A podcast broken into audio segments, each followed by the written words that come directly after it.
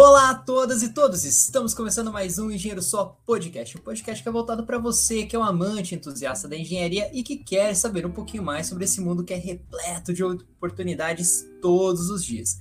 E no podcast de hoje eu tô aqui com a ilustríssima presença do professor Daniel Santos, que foi meu professor lá do PPGera, e ele carrega o título de ser o único professor filósofo do PPGera, isso de formação, porque de filósofo a gente tem o BES também. Mas enfim, é, o professor ele vai contar um pouquinho sobre a trajetória dele, o que, que o levou a escolher a engenharia e também a filosofia, e o porquê de trabalhar com saneamento, que é uma área do conhecimento que geralmente as pessoas, pelo menos que trabalham na hidrologia, acabam fugindo um pouco. E o professor vai falar exatamente por que, que ele caiu nesse caminho.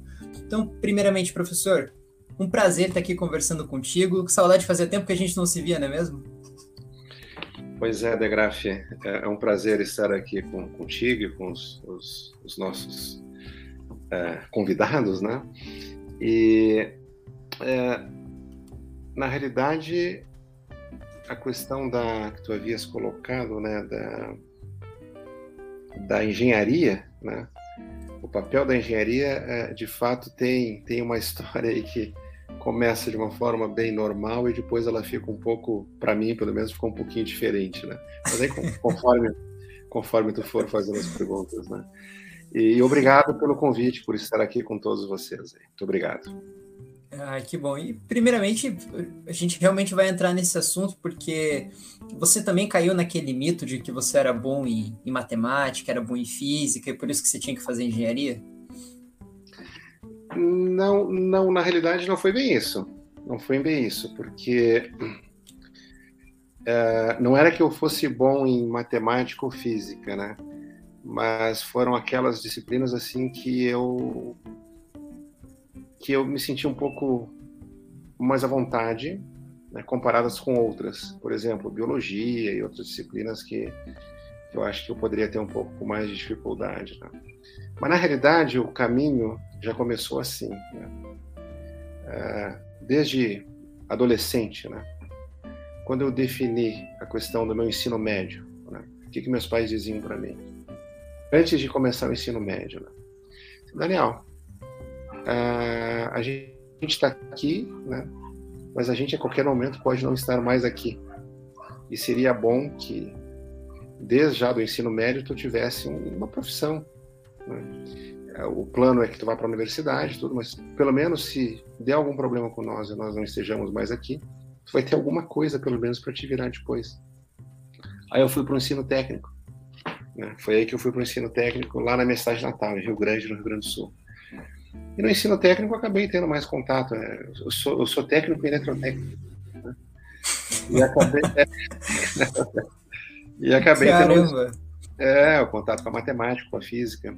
Não que eu gostasse, que eu fosse bom, né? Mas pelo menos eu me assustava, eu conseguia lidar bem, né? Mas eu te digo que já nessa época, eu sem saber, o meu coração já estava na filosofia. Já, é, já era algo que eu estava envolvido. Eu não sabia muito bem que aquilo lá que eu estava envolvido na época era filosofia, mas eu já estava, né?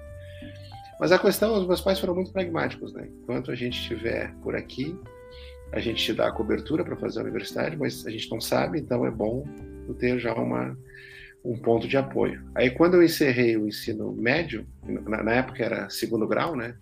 eu já era um técnico. Então já tinha alguma, alguma profissão que, meu, meus pais queriam. E quando eu fui escolher um, que eu fiz a engenharia, a engenharia na, na minha cidade natal, Rio Grande, né? a FURG, cidade é, federal não tinha muitas opções. Né? Não tinha filosofia, por exemplo, na época, não tinha. Mas seguindo a linha deles, qual era o curso que naturalmente se apresentava para mim, para qualquer coisa eu ter depois algo como uh, me defender, né? um escritório como autônomo e tal. Né? Os cursos que tinha, as engenharias que tinha na época, vou te dizer isso em 83, né? 82, 83. O que, que tinha na época? Tinham quatro engenharias eu olhei para aquelas quatro, bom, qual aqui eu acho que eu vou ter essa condição de virar um autônomo depois? Né? Civil. Então foi uma escolha assim também. Sempre foi muito pragmática, né?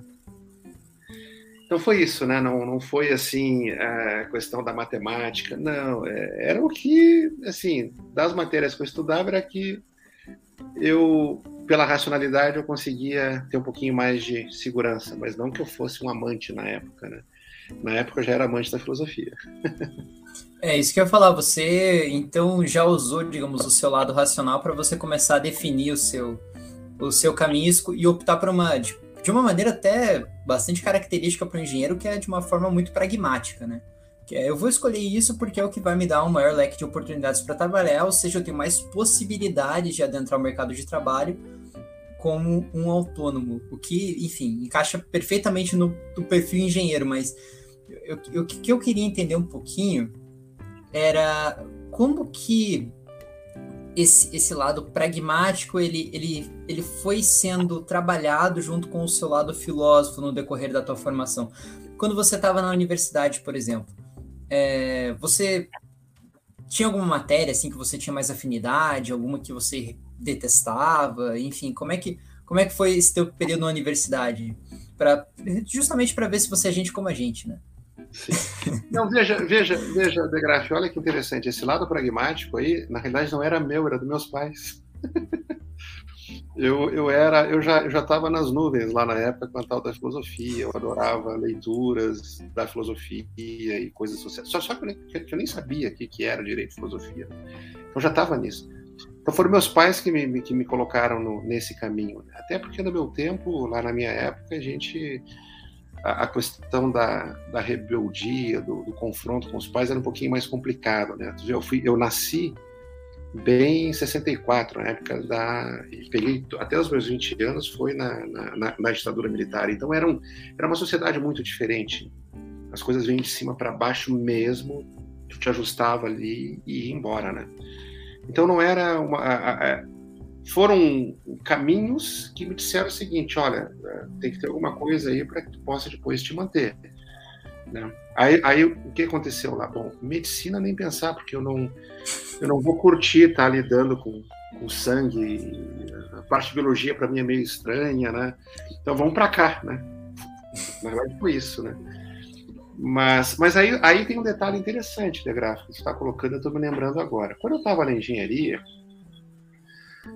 eu comecei engenharia, eu sempre quis entender as coisas.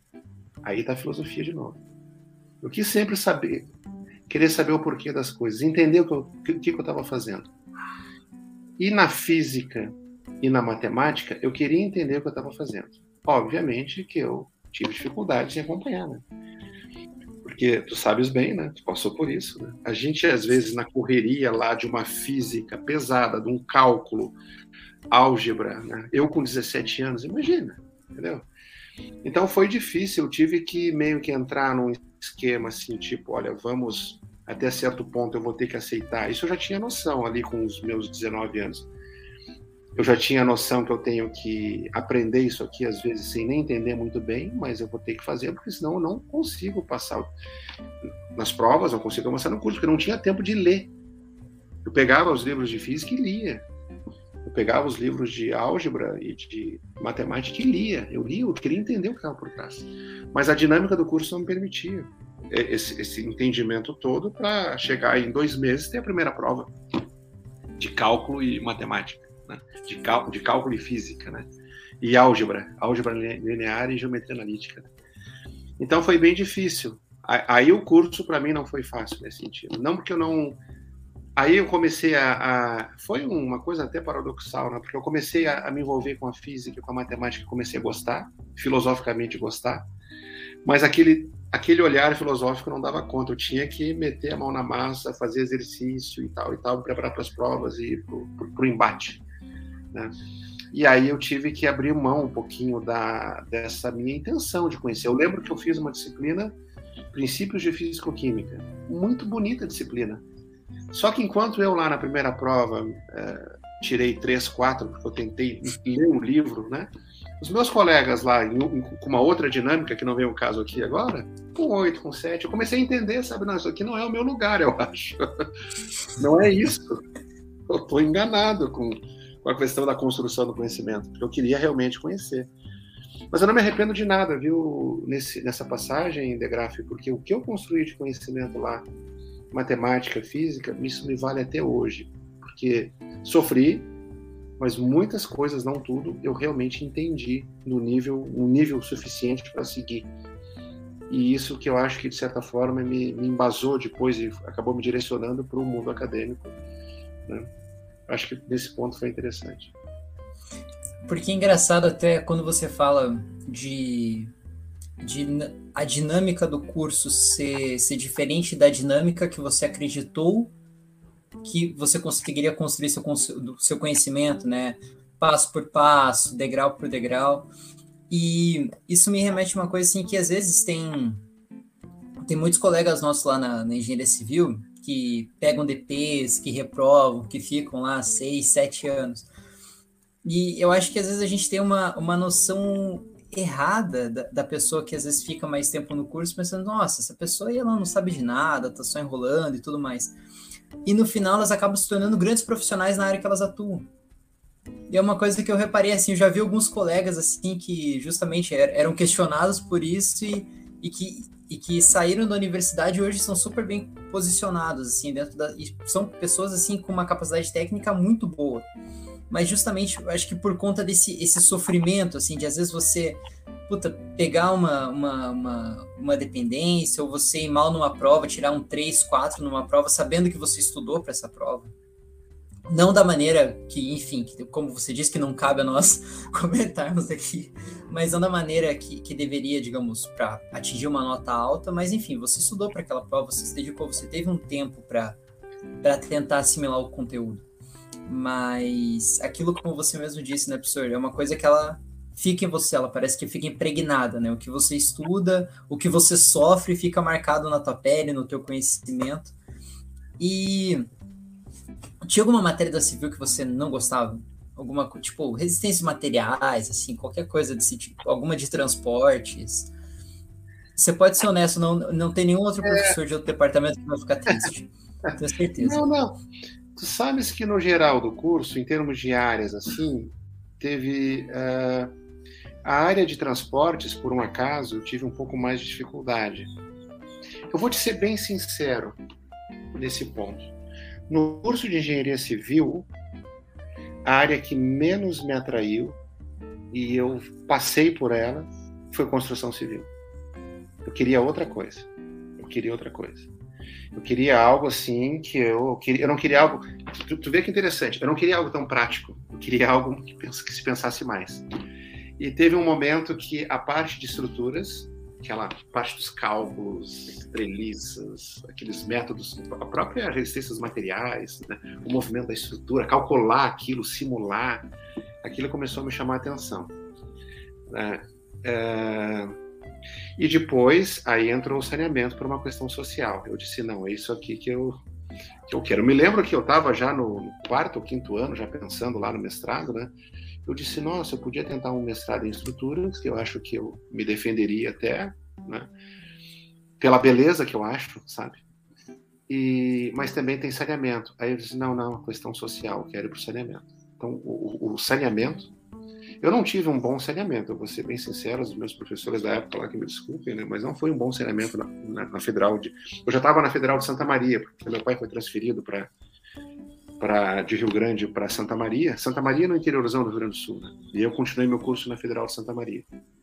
Né?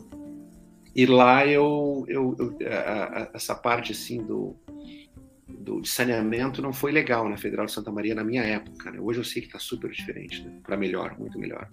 Né? Não estava legal, mas eu, eu quis aquilo para uma questão social. Eu disse não, eu quero trabalhar para o povo, saneamento, né?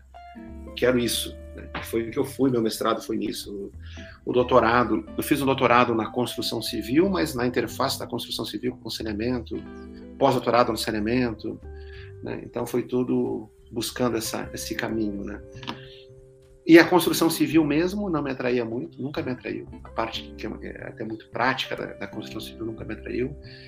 A parte de estradas a parte de desenho de estradas eu achava muito legal, mas aí quando chegava naquela parte da construção, da estrada, né? também não me atraiu muito. Aquela questão da construção mesmo nunca me atraiu muito. Né?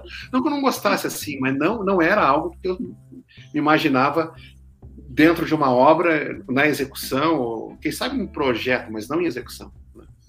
Então tu vê como uma coisa é maluca, um engenheiro civil que não é muito chegado em construção civil. É o mundo das ideias, né, professor?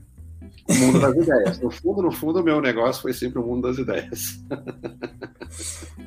E eu acho, achei, achei muito bacana, assim, desse que realmente o saneamento ele tem esse apelo mais social mesmo, porque, enfim, é uma, é uma coisa que hoje ela não. Hoje, não vou dizer hoje, né? Mas acho que nunca foi valorizado do jeito que deveria ter sido valorizado. É essencial para nós, para a gente conseguir manter uh, as coisas com o mínimo padrão de decência e de qualidade que a gente precisa para sobreviver. E eu acho que ter essa visão logo quando você estava se formando, é uma, foi uma, realmente uma coisa assim muito fora da caixa, assim, ela parece que realmente assim você estava tentando sair daquele senso comum como a gente sabe, né? Quase todo mundo que entra na civil, uns 80%, 70% vão para a construção civil, seja para tocar uma obra ou até mesmo a parte de projeto estrutural, enfim, acaba o, o grosso vai para essa parte, né? Ali você tem um pessoal ali, o outro percentual se divide entre transportes e hidrologia hidráulica, e dentro da hidrologia hidráulica, um pequeno percentual ainda vai para o saneamento. E você emendou o teu mestrado, assim, logo na sequência? Como é que foi, assim? Você terminou a tua graduação, já fez o mestrado, doutorado, ou você deu um tempo, foi ir na iniciativa privada? Como é que foi? Não, foi, eu emendei, eu emendei, porque quando eu comecei a, ainda na, na, no meu curso de engenharia civil, né, eu já comecei a perceber que o meu caminho era ciência, filosofia e ciência. Filosofia sempre, e ciência. Não, meu negócio é ciência, pesquisa. Vamos buscar coisas aí para saneamento, para atender as comunidades de interesse social. Isso já estava lá na, na, na, minha engenharia. Aí o que, que eu fiz? Eu até tive convites na, assim, assim que eu me formei para ir trabalhar na construção civil. Mas aí eu fiz o meu eu, eu, fiz o meu um teste lá na URGS, no IPH, e fui selecionado. Então eu me formei, eu me lembro que no sábado eu me formei e na terça seguinte eu estava em Porto Alegre, né, iniciando meu mestrado. E aí eu fiz o meu mestrado em Porto Alegre e antes, e aí até eu, eu já estava com a dissertação pronta, mas até defender mesmo levou uns seis meses, né? O professor, o meu professor lá ficou vendo o texto, na época era, era tudo mais mais lento, né?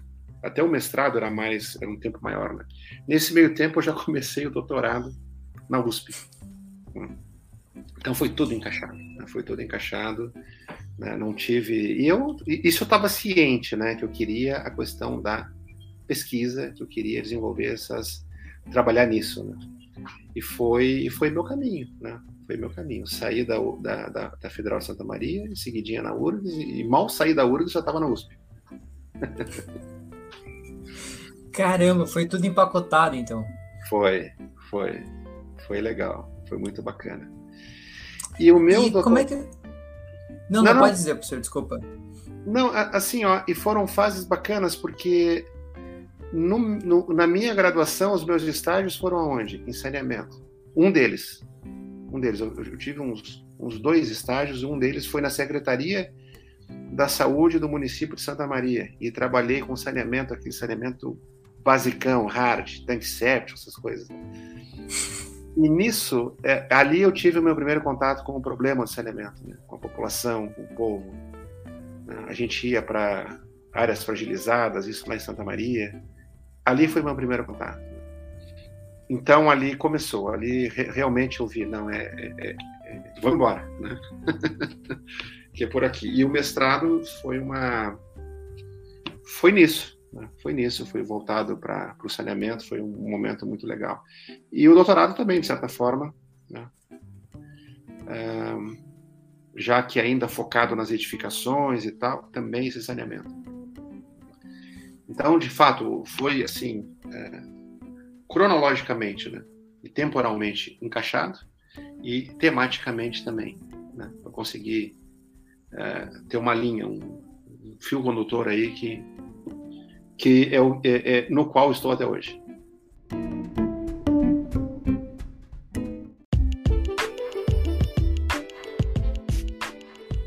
E como é que foi para você encontrar o mercado de trabalho após essa essa sequência acadêmica? Após você ter engatado teu mestrado, teu doutorado, como é que você viu o mercado é, do saneamento? Você chegou a atuar logo na sequência que você saiu do doutorado ou ainda deu mais um tempo?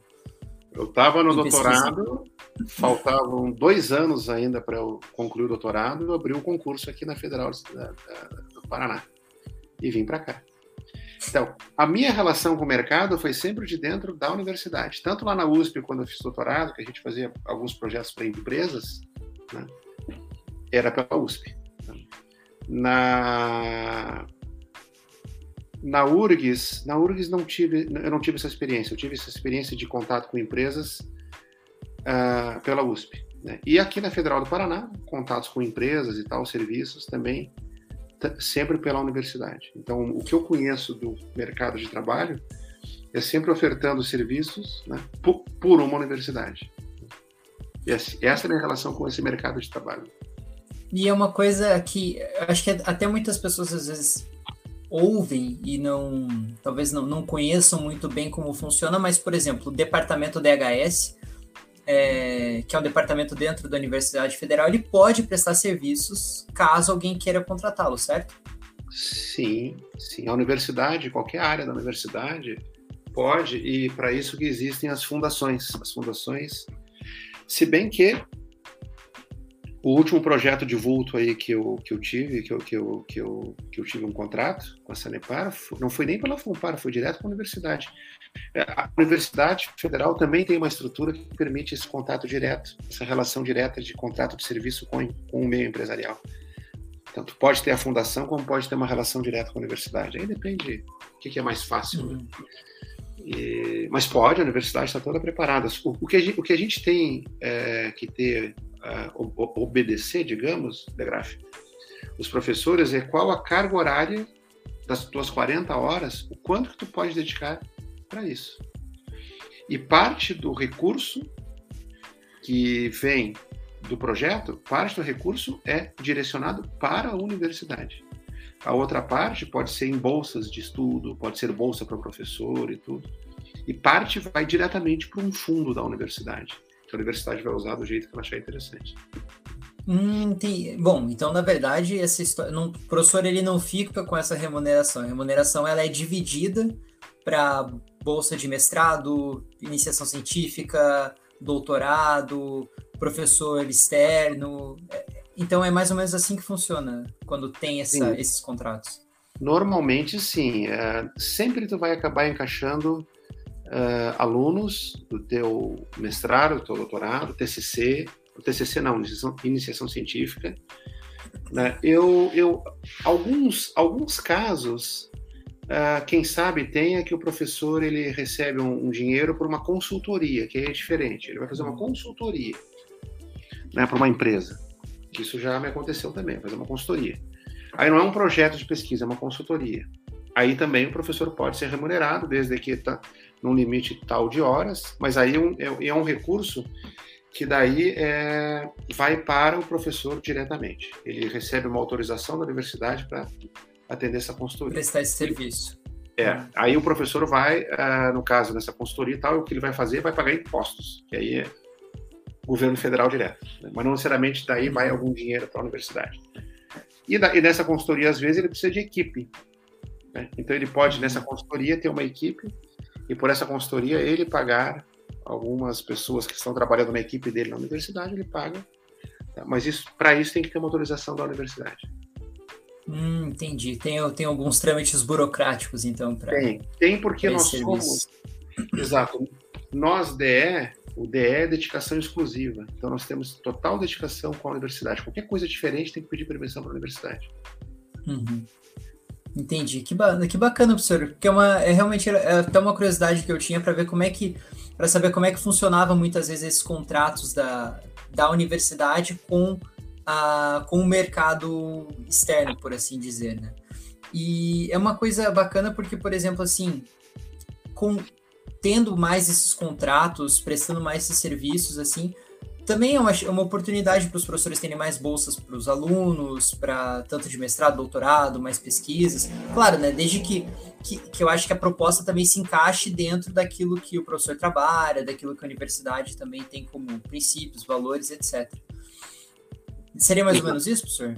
É por aí, é por aí. E tem outras formas também, sabe? Por exemplo, fontes de financiamento, CNPq, CAPES, FINEP, fundos setoriais, são formas de a gente preparar os projetos, submeter os projetos a fundos setoriais, por exemplo, né? e a partir daí a gente ter recursos para bolsas, bolsa pode ser para o próprio professor, para alunos e, e, recursos para o seu laboratório, para desenvolver pesquisa. Tem muitos caminhos, Degraf, tem muitos uhum. caminhos.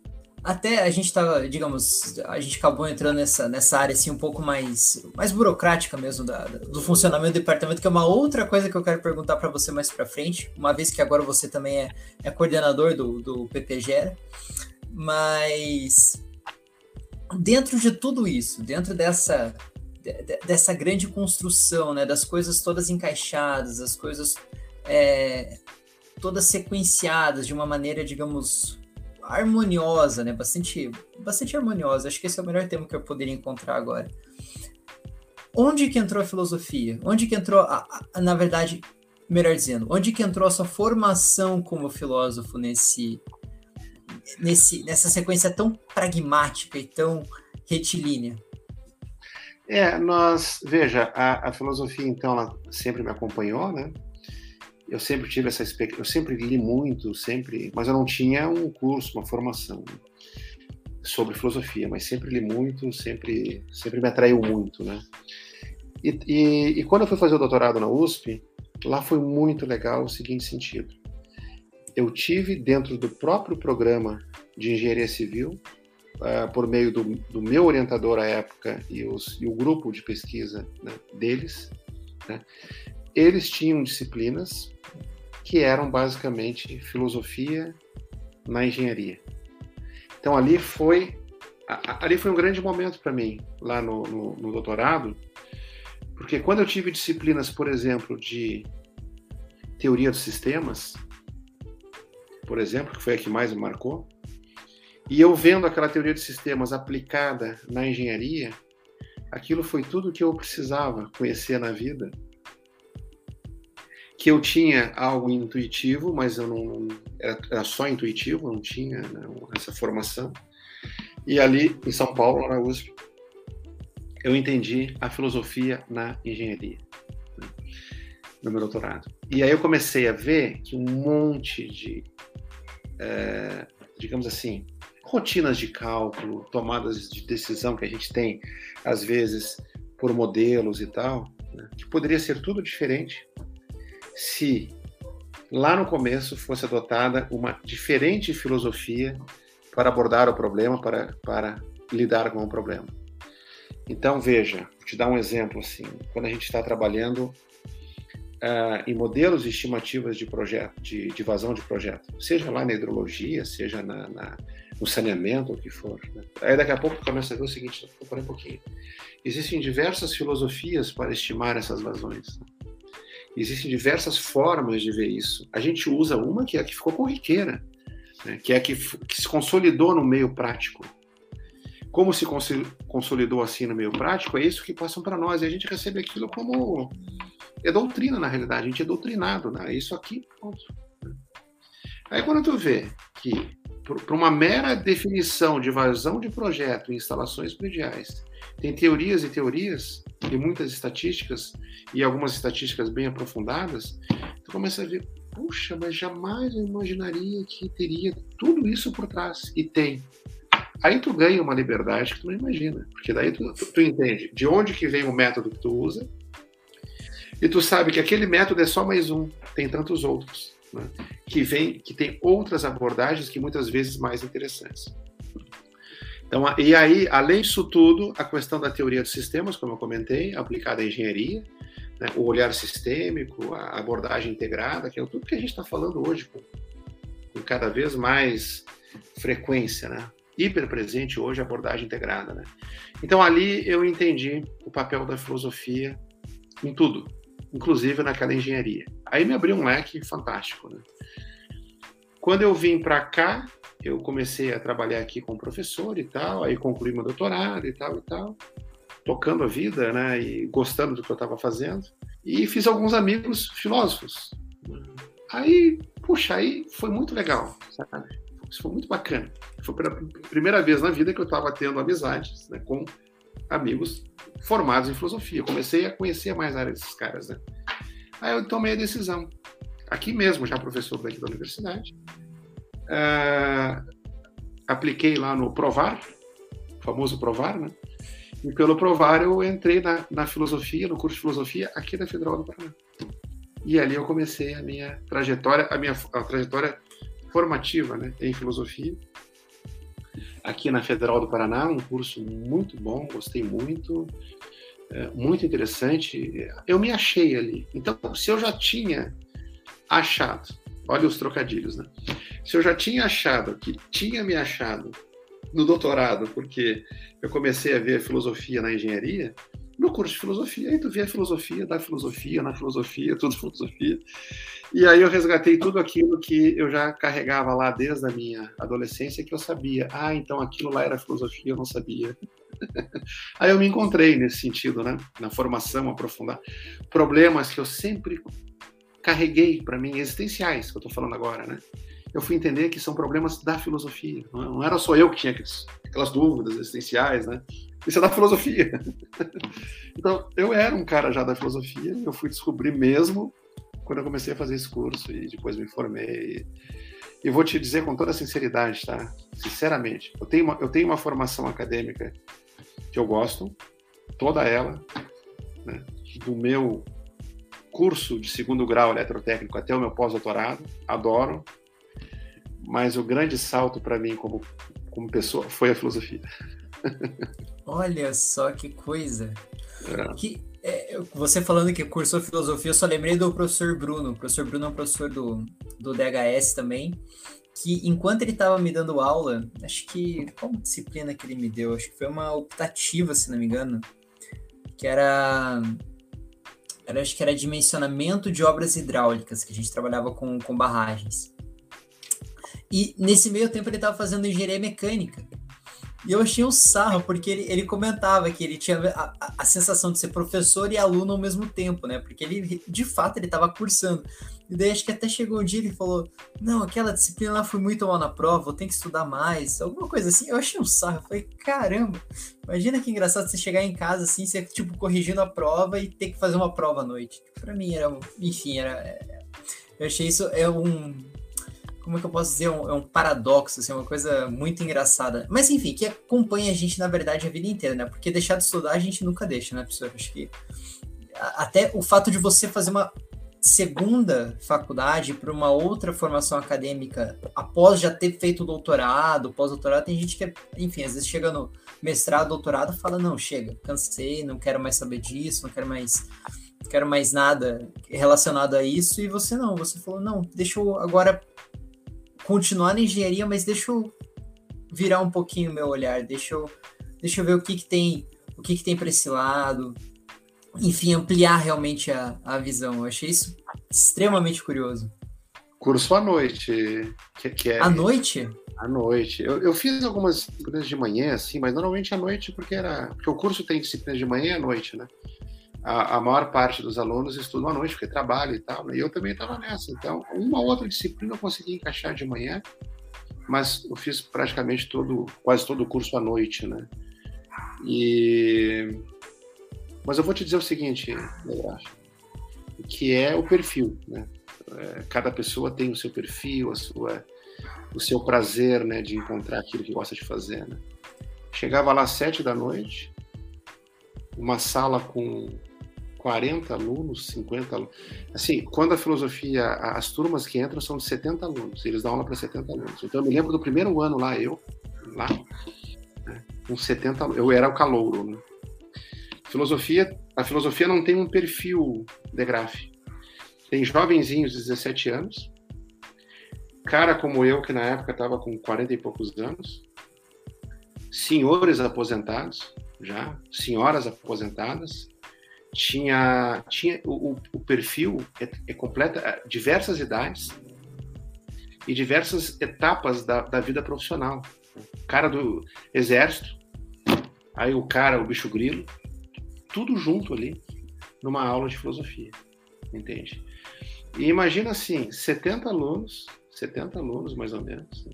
Aí chega um professor lá na frente, ele senta, ele praticamente não coloca nada no quadro, na lousa, ele senta e fica explanando os conceitos para ti, lê uma série de coisas e ninguém conversa. Todo mundo prestando atenção no que ele fala. E quando tem vontade de fazer uma pergunta, ele levanta a mão, faz uma pergunta, estabelece, estabelece às vezes um, um debate, mas o principal não é nem o debate, é escutar o professor, que ele está falando e o que ele está comentando. Então, a aula, normalmente, na filosofia, ela é com professores explanando um pensamento de um filósofo e comentando, né? colocando ali o seu, o seu uh, ponto de vista, né? a, sua, a sua leitura. Aliás, aliás, não chega nem ser um ponto de vista, é uma interpretação que não é necessariamente a dele também. A interpretação de algum outro, ou como que o meio interpreta aquilo e tal. E várias aulas, várias e várias aulas, várias situações, aquelas salas cheias, né? e tu não via um pio, né? de tão ligado, ligadas as pessoas estavam ali para escutar e entender aquilo. Então é perfil, tá? É perfil, é quem gosta. Filosofia é um curso muito difícil, muito difícil. Tá? Quem não tem essa, esse perfil, eu não sei se consegue acompanhar, fazer isso, ficar ali duas, três horas sentado. Claro, tinha um intervalo tudo, mas ficar ali à noite. Sai 11 horas ali do Dom Pedro, é, Dom Pedro II, entendeu? 11 da noite, né? muitos iam pegar ônibus e tal, e tal. Então, é uma coisa muito gratificante para quem tem esse perfil. E foi esse a, a trajetória. Foi muito rico para mim, muito rico, muito rico. Eu achei bacana essa, essa questão que você mencionou dessa heterogeneidade, né? Que, que tem no curso, que é uma coisa que, por exemplo, lá em civil a gente não observa tanto, né? É um curso civil, assim, tem algumas pessoas mais velhas, assim, mas geralmente é, um, é o pessoal na primeira leva ainda, né? Como, como é o meu caso, assim, que faz vestibular, é, entra, enfim, no, logo ali seus 17 aos 20 anos, e é o primeiro curso que vai fazer na vida, assim, o primeiro curso, digamos, superior, né? E hoje até que tá bem mesclado, né? Hoje tem tem a é um curso que já tá mais mais dividido entre entre meninos e meninas, né? Antes era tinha uma predominância masculina, mas hoje você já vê que o curso ele, ele tem uma, ele tá com outro perfil já, o que é uma coisa bastante interessante que parece que com o passar dos anos a, o, o, perfil dos cursos eles também vão mudando, né? Que é uma coisa que eu acho que vem a somar muito. Você também como professor deve ter percebido isso ao longo dos anos, né? É, eu quando era estudante de engenharia, a nossa turma, por exemplo, 40 alunos, tinha o quê? Tinha oito meninas, nossa senhora. É. Nem, nem se compara com hoje. Não, quando eu fiz o técnico, o técnico eletrotécnico, né? Eram, nós éramos em 35, tinha duas meninas. Nossa. Era normal. Era normal. Era normal. Aí, lá na. Porque eu entrei na engenharia na, na FURG e depois fui transferido para a Federal Santa Maria. Na FURG, nós éramos também uns 30 e poucos alunos e tinha umas quatro ou cinco meninas. Né? E era assim, era assim. É, o curso, os cursos, a participação feminina era muito pequena, né? Mas depois, aí, aí entra, claro, depois aí minha, nessa minha trajetória como professor de um curso de engenharia civil e ambiental também, ambiental tem mais meninas, né? Aí hoje é completamente diferente, completamente diferente. E muito satisfatório de ver isso. Tá? porque quebra aí um, uma estrutura social bem, porque o curso de engenharia civil ele representa ainda uma ala conservadora da sociedade, engenharia civil, medicina, direito, alguns cursos que representam mais isso.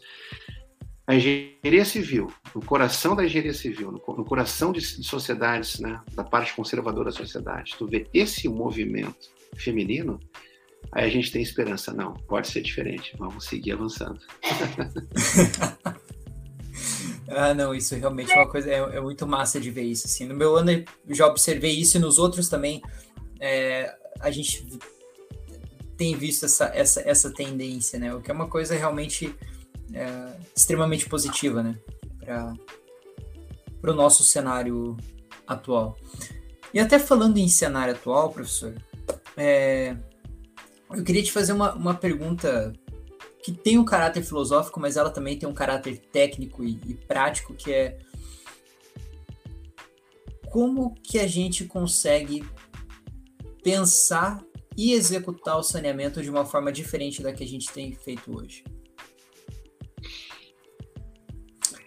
É, se, se, me permite, assim, hoje, hoje a gente também tem a questão do, do marco regulatório que foi, que foi aprovado, que também ele, ele divide bastante a, opiniões e que, na verdade, a gente ainda não consegue chegar. É uma coisa engraçada, né? A gente não consegue chegar num consenso de como que a gente consegue resolver um, um problema que, na verdade, já deveria ter sido resolvido há muito tempo. Olha, eu agora na, na sexta, não na na sexta, não, hoje é quarta, hoje é quinta. Hoje na é terça, quinta. Na, é, na segunda-feira a minha aluna qualificou, a qualificação 2, a Tayane Reppers. Tu conhece a Tayane Reppers, né? Uhum. Qualificação 2 dela de doutorado. E eu chamei para a banca o, o, o, professor que foi meu orientador, né? que foi meu orientador lá na, lá na, na USP. Né?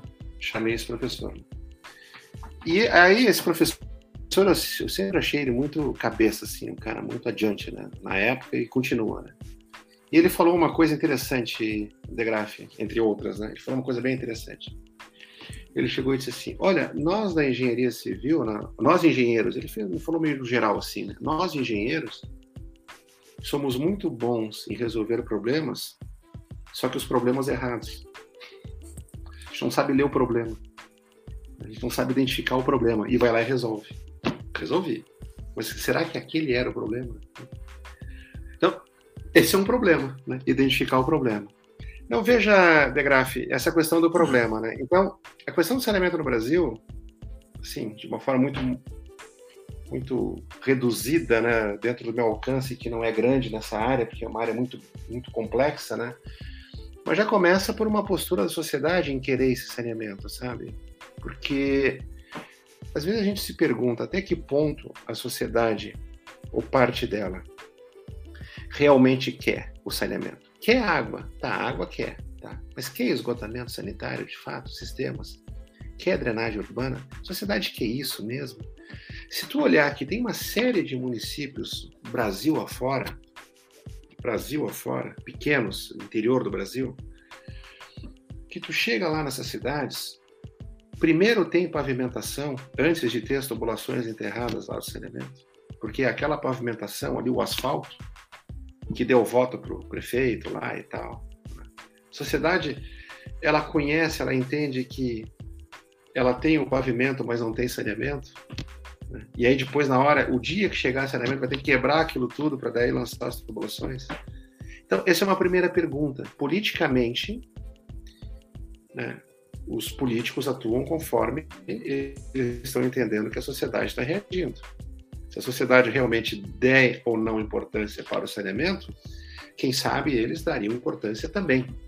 Então, isso é um primeiro, uma primeira pergunta que surge. Onde é que está o problema? A sociedade está sensibilizada da relação do nexo entre saúde pública e saneamento? A sociedade está sensibilizada do nexo saneamento e as questões ambientais? Né? Ou ela quer a rua limpinha, entre aspas, o, o, o asfaltinho e tal, e dá um chuvão, não tem para onde lançar o esgoto, aquela confusão toda. Esse é o primeiro ponto né, que a gente não discute. Né, discute muito pouco. A gente fala assim, ah, os políticos eles só fazem aquilo que aparece, né? A pessoa vê ali uma rua asfaltada e tal, é isso que eles fazem para ganhar voto. Saneamento é tudo tubulação enterrada, isso não dá voto.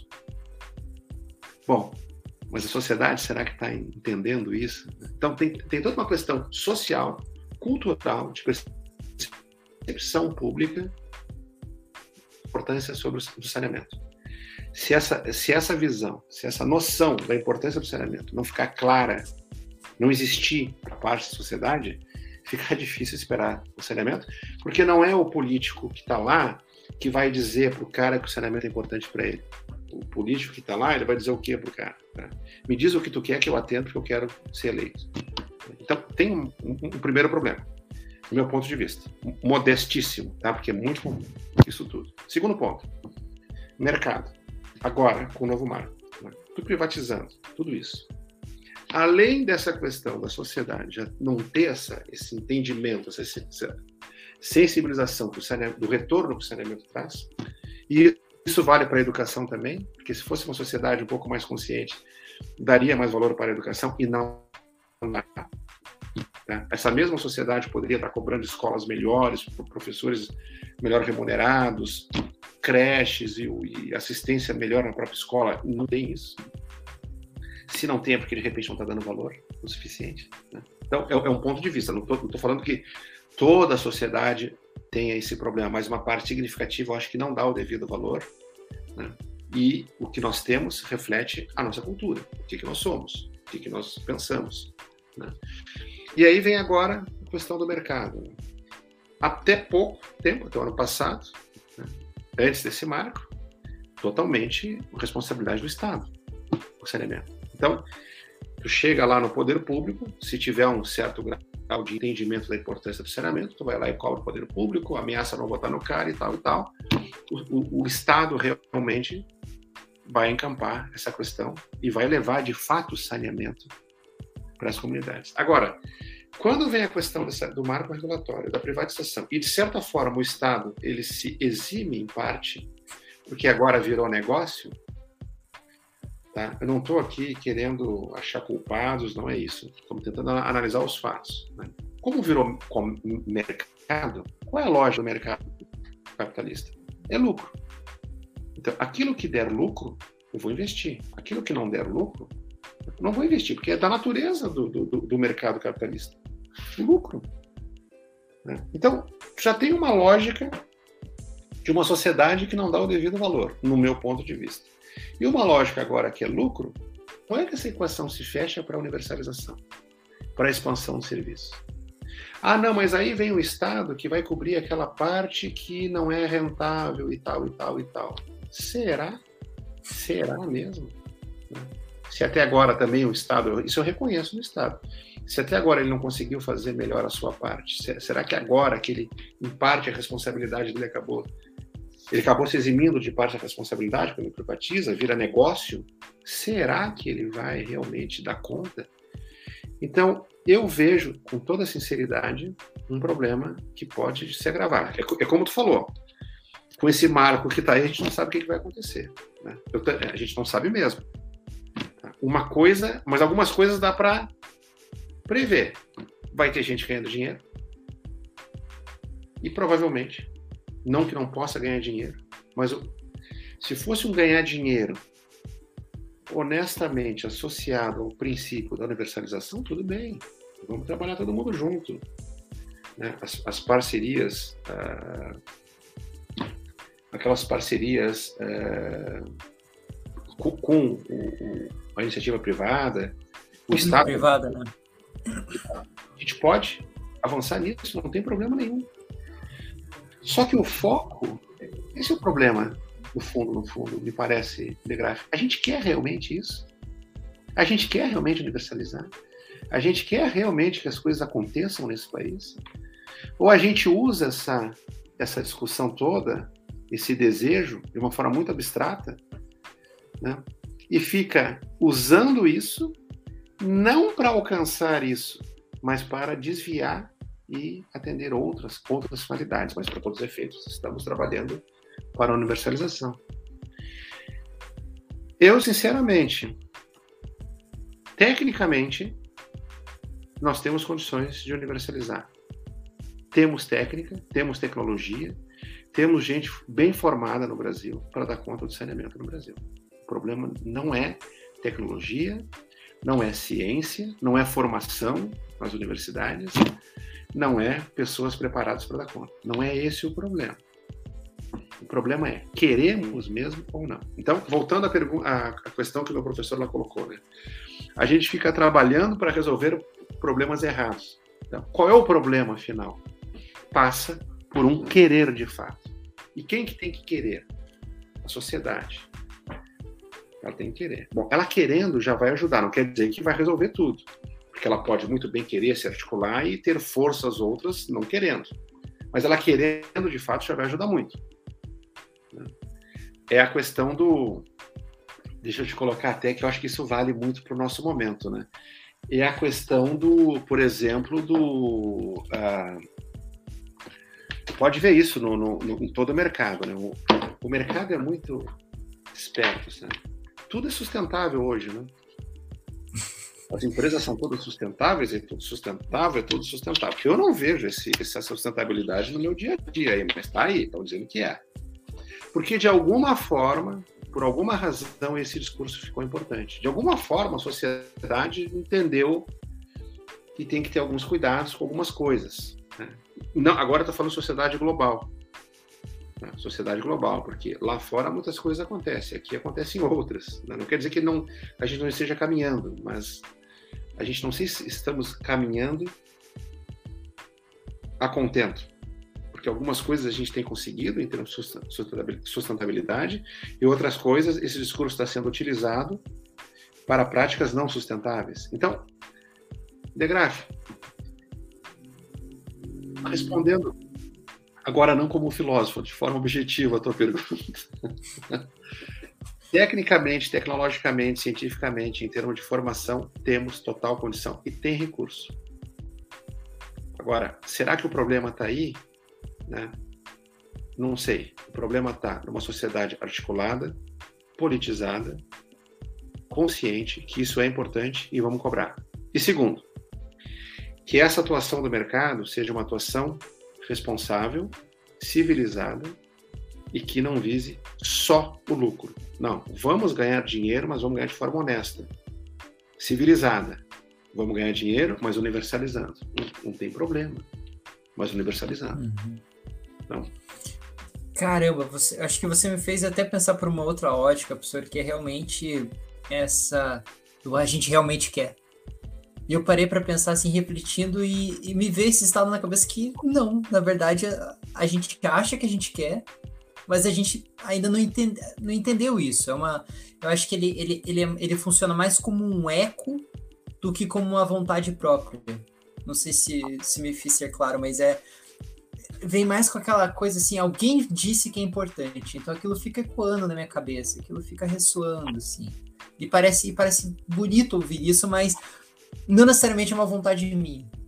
E nossa, me fez realmente assim dar aquela, aquele estalo assim na, na mente.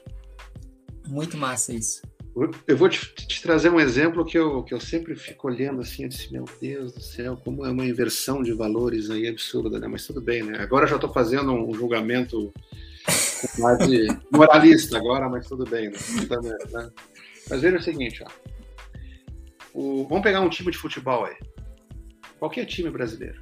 Isso, Paraná Clube. Paraná Clube. O time Meu perde. Time. É, o time perde. Aí a torcida fica indignada, vai lá para a porta do hotel, do, do, do, estádio, quebra coisa. Aquilo tem um valor para essas pessoas, para todos nós. Eu também tenho meu time, né? Aquilo tem um valor, né? E a pessoa se, se mobilizam. Pô, meu time perdeu, se viu, não sei o quê, não, aquele treinador, jogador, não sei o quê. Às vezes é contra a direção, o que for. Se mobilizam por um time, mas não se mobilizam por saúde pública, não se mobilizam por essa mesma paixão. Por que, que ela não está lá na, na, saúde pública? Por que, que ela não está no saneamento? Por que, que ela não está na educação? Educação mesmo, de verdade. Não precisa ter escolas hiper aparelhadas, mas tem que ter pessoas bem formadas e querer fazer uma boa educação.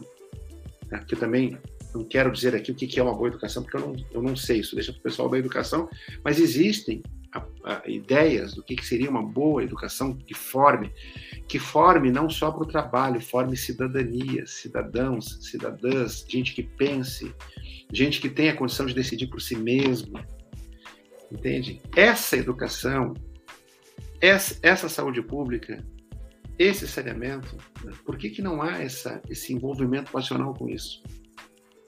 Mas há para o futebol lá, quando o time. Ou agora, por essa polarização política que nós vemos, não sei o quê, não sei o quê. Né? Mas é uma, uma polarização política, se tu vai ver, é muito parecida com um time de futebol, né? Eu sou daquilo, eu sou daquilo. Não, não, não é isso. Então, De Graaf, é uma primeira pergunta que tem sempre é, a gente tem que fazer para a gente mesmo. Afinal, estamos, estamos aí, ó, desde 1910, 1915, 1920, depois um, um salto que teve ali nos anos 40, 50 e um outro salto nos anos 70 com relação ao saneamento. A gente está falando saneamento, saneamento, saneamento, saneamento, saneamento. Mas a gente quer mesmo? Será que não resolveu ainda porque por outra razão? De repente a gente não diz que quer e não quer? A água, tudo bem. A água a gente até entende. Falta água é um. Né? E o esgoto? E a drenagem? E os resíduos sólidos?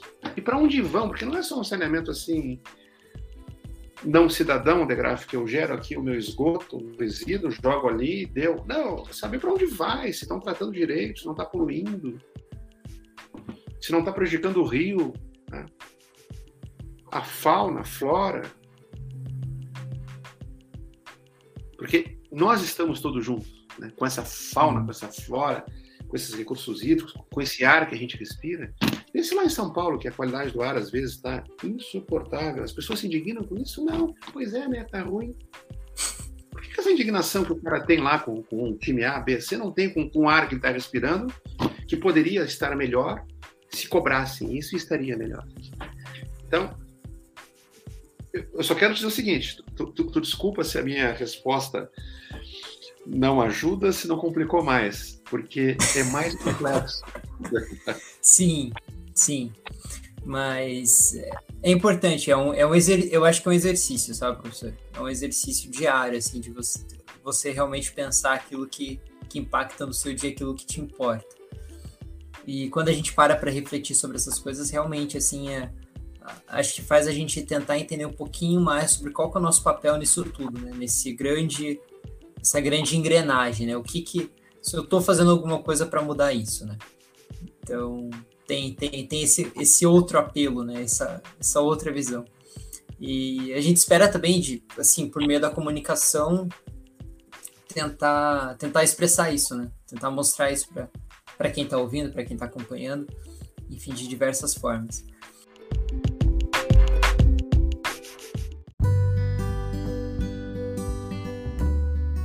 E professor, a gente está caminhando para o fim do nosso podcast e eu queria te perguntar o que, que você gosta de fazer quando você não está lidando com os seus pepinos lá no PPGera? Que agora você é coordenador lá do PPGera, que é uma tarefa super simples, né? Muito tranquila, quase não tem dor de cabeça, não tem, né? Basicamente você fica o dia sentado na sua cadeira, observando o movimento no Politécnico, ou agora o não movimento do Politécnico, né, professor? Olha, a, o que eu gosto de fazer, que eu sempre gostei, e é algo que eu ex exercito e desenvolvo, eu gosto muito de ler o tempo inteiro. Filosofia, literatura, arte. Eu gosto muito de escrever, até eu não sei se, se, eu, se eu, eu, Isso é algo que eu não comento muito assim lá no, no Politécnico e tal, mas eu escrevo eu gosto de escrever contos e, é, e, e, poemas. Então isso é algo que eu, que eu gosto muito. Então eu escrevo. Caramba, que legal. é, eu escrevo alguma coisa sobre filosofia, que eu, eu sempre escrevi sobre filosofia, e escrevo so, e escrevo a parte de literatura. Gosto muito de escrever contos, contos. Adoro contos. Gosto de poesia também. Que poesia é uma inspiração diferente. O conto o, é, do conto né? É um momento diferente. Né? E me surge mais a, a, do conto, as histórias que surgem e tal. Né? Eu gosto, eu escrevo já há bastante tempo. São mais ficcionais ou baseadas em cotidiano? São bem, eu, eu, eu te diria, bem ficcionais e, e, e, gosto muito da linha do, do, do fantástico. Aí entra uma, hum. uma influência latina, né, do fantástico. Né? Eu vou te dizer um cara que eu adoro ler. Jorge Luiz Borges, por exemplo. Adoro uhum. aquela loucura, aquele negócio, assim, sabe, meio das ideias. sabe? Uh, então, é, é, é, essa questão, assim, da, E outros, não, não, agora são vários, né? Outros autores né, que adoro, europeus, né? Lá da 1700 alguma coisa, 1800 alguma coisa, né? Que trabalha com, com fantástico, né? Com, nossa, eu acho divino. E isso, de certa forma, me inspira na, na, na, na quando eu escrevo. Né? Tem outros autores também que são um pouquinho mais assim, uh, pé no chão, mas com uma, uma escrita, uma elegância assim que me atrai muito também. Né? Gosto, na realidade, eu gosto em geral das artes. Né? Adoro música, uma paixão assim, né? e pinto também. Né? Eu, Você eu, pinta, olha eu, só. Eu fico me dividindo às vezes. Né? Agora, o que que eu, né? Pintar, escrever, né? Eu fico me dividindo. Adoro pintar. É, assim, são pinturas muito simples, básicas, sem, sem qualidade alguma. Mas eu estou, é algo que eu estou expressando ali, que eu sinto necessidade e vontade de expressar. Então não é necessariamente nem pintar para os outros, é para eu me expressar. E, claro que quando vem o pessoal aqui em casa, o pessoal vê né, as minhas que eu, que eu pinto. Né? E nessa linha da, da arte, né, eu gosto muito de vários movimentos artísticos, mas aí vem também ao encontro lá da, da, da, da literatura fantástica, vem o surrealismo. Surrealismo, esse aqui mesmo. Né, aqui mesmo uhum. Salvador Dali. Né, surrealista. Sim. Então, é, são as coisas assim que. Porque isso, sei lá, aí não, não tem nem como explicar, sabe, De Graaf? É coisas da gente, que a gente sente, que a gente gosta, se nos inspira e a gente expressa isso. E coisa maluca, sabe? A coisa do não nonsense. Né? Uhum. Isso eu acho fantástico. Né? Poemas nonsense, por exemplo, aquelas coisas assim meio. Né? Eu acho fantástico isso. Né? Esse é o meu. Eu, eu... Fora isso, eu adoro viajar, né? A gente, eu e minha esposa, a gente está volta e meia, a gente tá, agora não, né? nos últimos dois anos, né? volta e meia com o pé na estrada, né? Então é sempre nessa atmosfera aí de, de novidades. Né? de coisas diferentes, de sair da, do ar. Você falando em coisas diferentes, eu me descobri recentemente uma pessoa que aprecia muito haikai.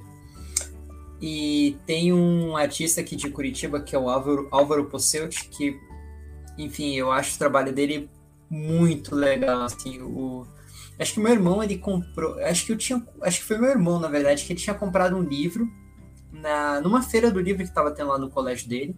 E o, e o Álvaro estava lá distribuindo o livro dele, né? Faz, fazendo presente.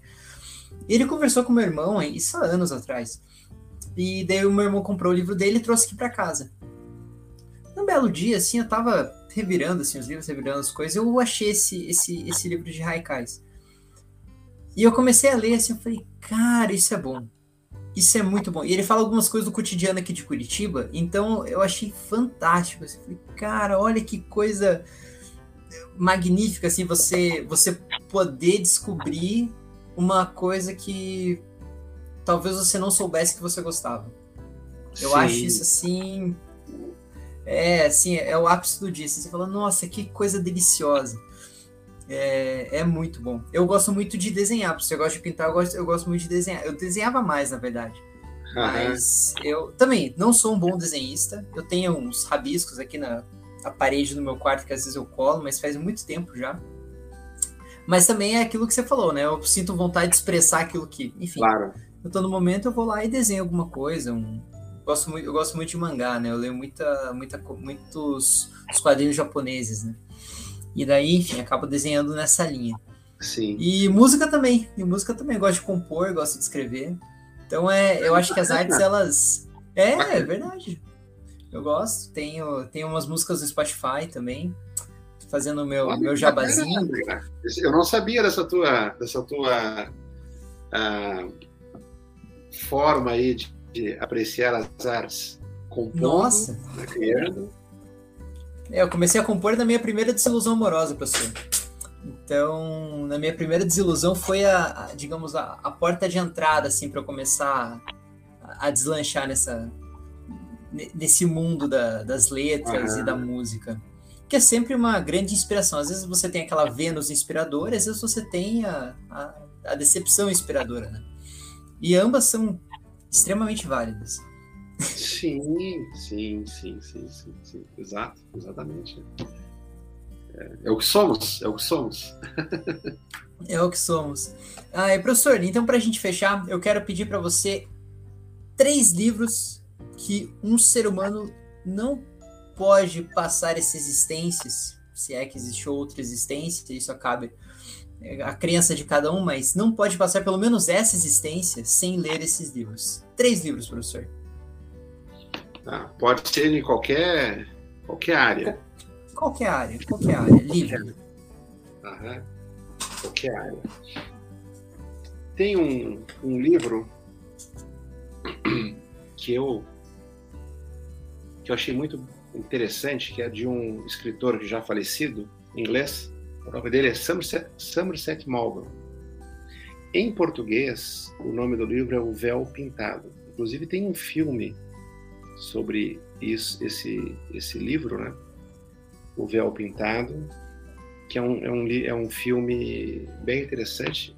Nunca é fiel, fiel ao livro, mas é um livro bem, bem interessante, assim, um romance, né? e tem todo um, um drama ali em função da um drama função das relações humanas, né? Tudo que, que pode acontecer ali, as pessoas vivendo suas realidades, interagindo. Então, Somerset Maugham, né? O Véu Pintado. Esse é um livro que, que vale a pena. Né? Tem um outro livro que daí já vai na, na área da. Esse já é na área da filosofia. Tá? Já é um livro na área da filosofia. Ah, deixa eu me lembrar o nome direitinho desse livro da, da filosofia. Tá? É o. Deixa eu me lembrar. É que são dois autores. Deixa eu me lembrar. Bom, um deles, eu vou falar um deles aqui, que é o. Né? Inclusive, agora eu tô, eu tô, eu tô lendo, né? É, tô, em contato né, com esse livro, né?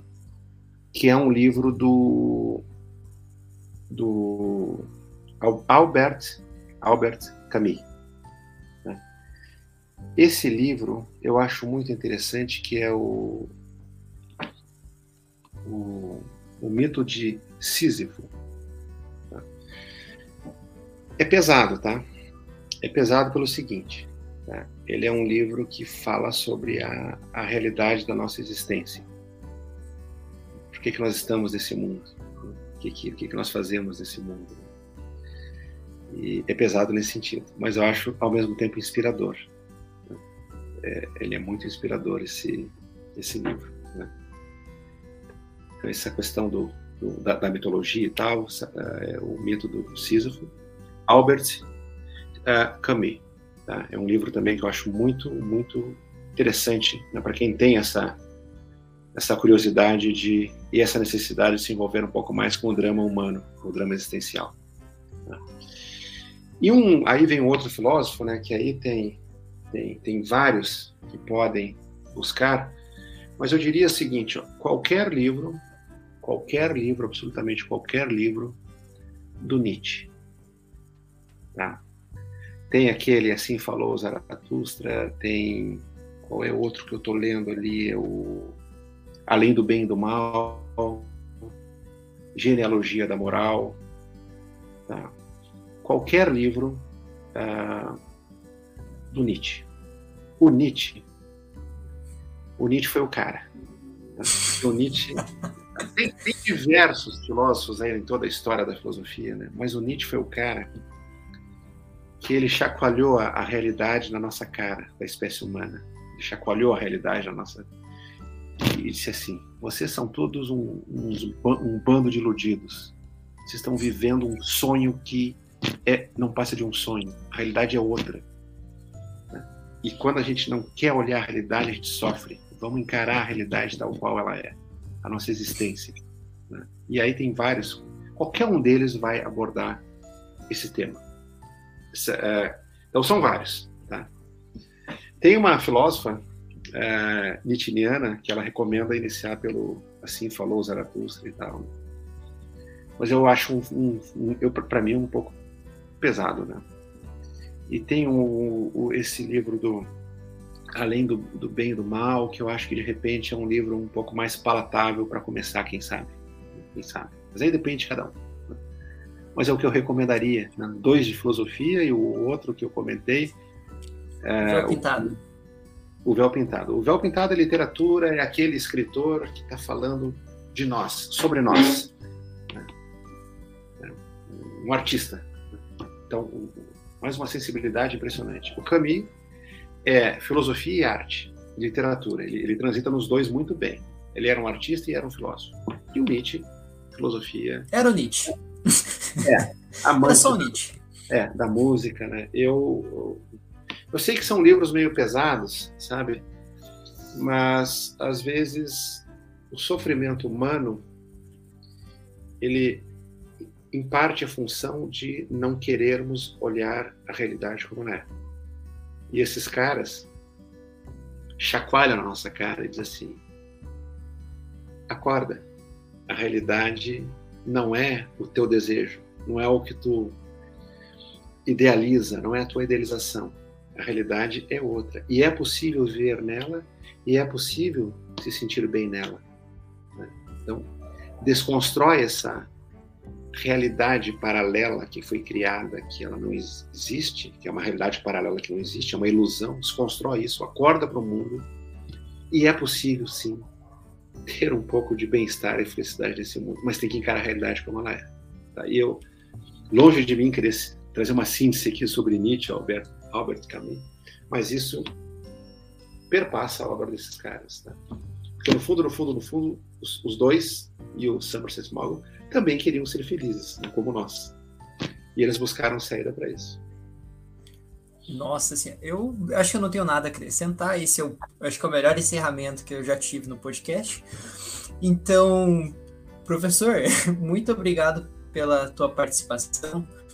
É, é, essa, essa, essas últimas sínteses dessas obras, acho que foi muito bacana. Acho que deu para deu para sentir um pouquinho, assim, um gostinho de cada uma das, das histórias que você estava comentando, e isso é. Enfim, para qualquer pessoa que é curiosa, já é o suficiente para atiçar, sabe, aquele, aquela pulguinha da leitura. Então, primeiramente quero agradecer você pela participação, agradecer pela tua contribuição, pelo teu tempo também para a gente ter essa, ter essa conversa, essa, esse bate-papo. E é, também perguntar se você também não quer voltar em outras oportunidades aqui no podcast para a gente fazer mais conversas, talvez até chamar o Bessa para participar junto, chamar outros professores, acho que vai ser bastante interessante.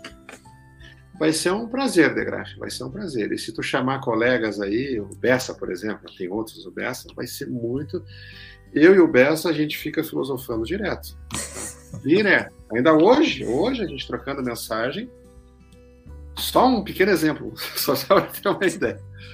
Falando sobre, sobre biologia, o sistema nervoso dos tomates. Depois você pergunta para ele. Sistema nervoso dos tomates. Quer dizer, os tomates. é uma viagem. Os tomates têm um sistema nervoso de proteção. Então, quando chega um, um, um inseto, um, um animal ali que vai comer um tomate, ele tem um sistema nervoso de resposta de defesa né, para liberar ali alguma toxina e tal para o predador, digamos, ir embora. Isso é a base da vida, no sentido de perpetuar a vida, manter a vida. É o que eu estava discutindo hoje com Bessa por, por WhatsApp. Aí, perguntou o que, que eu faço nas horas aí que eu não estou, né? Nas folgas, também discutir filosofia com os amigos. ah. Não, isso, olha, outro nível. É, é outro nível de abstração. É, essa conversa era uma que eu pagaria para ver sentado, assim, ficar assistindo um bate-papo entre vocês dois. Ai, meu... Não, a gente tem que fazer isso acontecer, professor. A gente vai fazer isso acontecer. E ele vai gostar, viu? Ele vai gostar. Ele adora esses temas. Não, sim, sim. A, a, a, gente também troca mensagem, só que a gente troca sobre, sobre os Beatles. A gente estava ah. sobre, super empolgado que agora teve o, o novo documentário dos Beatles, né? E que estava guardado as sete chaves, enfim. E daí a gente tava conversando. Só que estreou no, no Disney Plus, eu não tenho Disney Plus, eu tenho que adquirir o Disney Plus para poder assistir esse documentário que eu tô bem ansioso para ver. E a gente tava conversando sobre isso algumas semanas atrás, antes de, de estrear. Ai, ai. Mas, professor, agradecer novamente a tua participação e agradecer também ao, aos ouvintes que, que acompanharam até aqui esse, esse episódio e até o próximo episódio do Um Engenheiro Só Podcast.